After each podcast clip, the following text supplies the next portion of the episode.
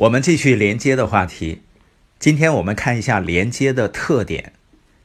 经常会有书友问，说有没有一个团队来帮你提前整理好你要分享的内容，这样呢会节省一下时间。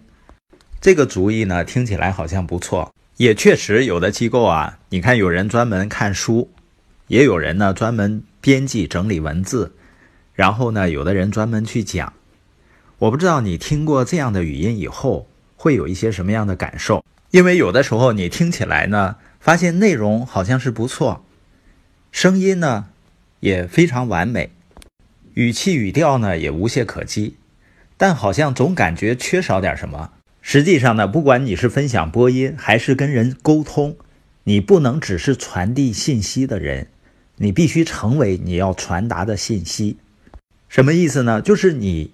想传达给别人的任何信息，都包含着一些自己。你不能只是说话，也不能只是传达信息，你必须对你分享的信息有感受。就像很多人自己没有用过的产品，他跟别人说很好，实际上当你自己没有感受的时候，你是没有可信度的，没有办法和人建立连接。还比如啊，你是否试过传达别人的远景呢？这是不是觉得很难？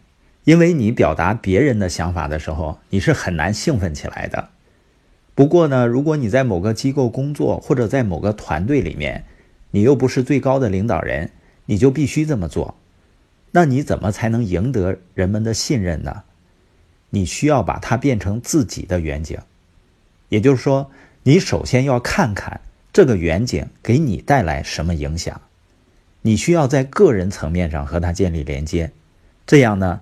你就不仅仅是在传达信息了，你就能传达激情了。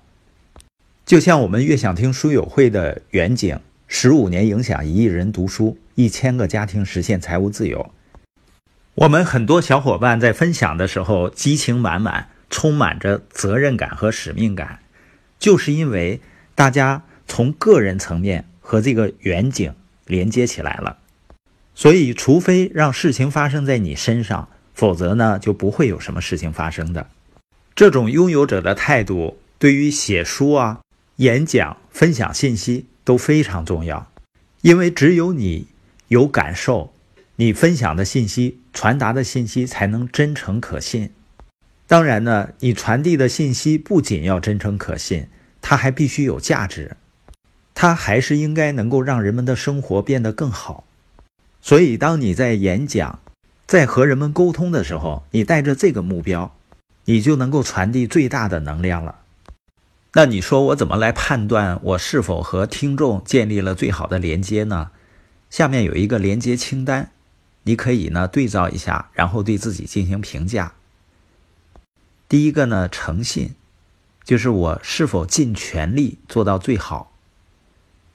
第二，我了解听众吗？我是否让他们产生了共鸣呢？这是相关性。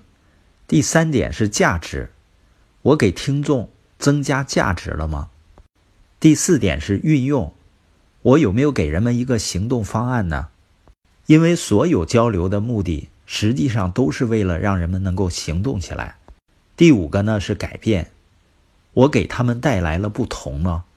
你发现那些真正有连接的沟通，人们听完以后呢，不仅会触动。而且呢，会转变。上面的清单呢，是我们和人们交流完以后自问的问题。如果是肯定的回答，那我们就能确信自己和听众建立了连接。当我们负起跟别人连接的责任的时候，你实际上是决定了服务他人，而不是自己。那你和别人建立连接的概率就会大大提高。你的心态比你的话语说的更响亮。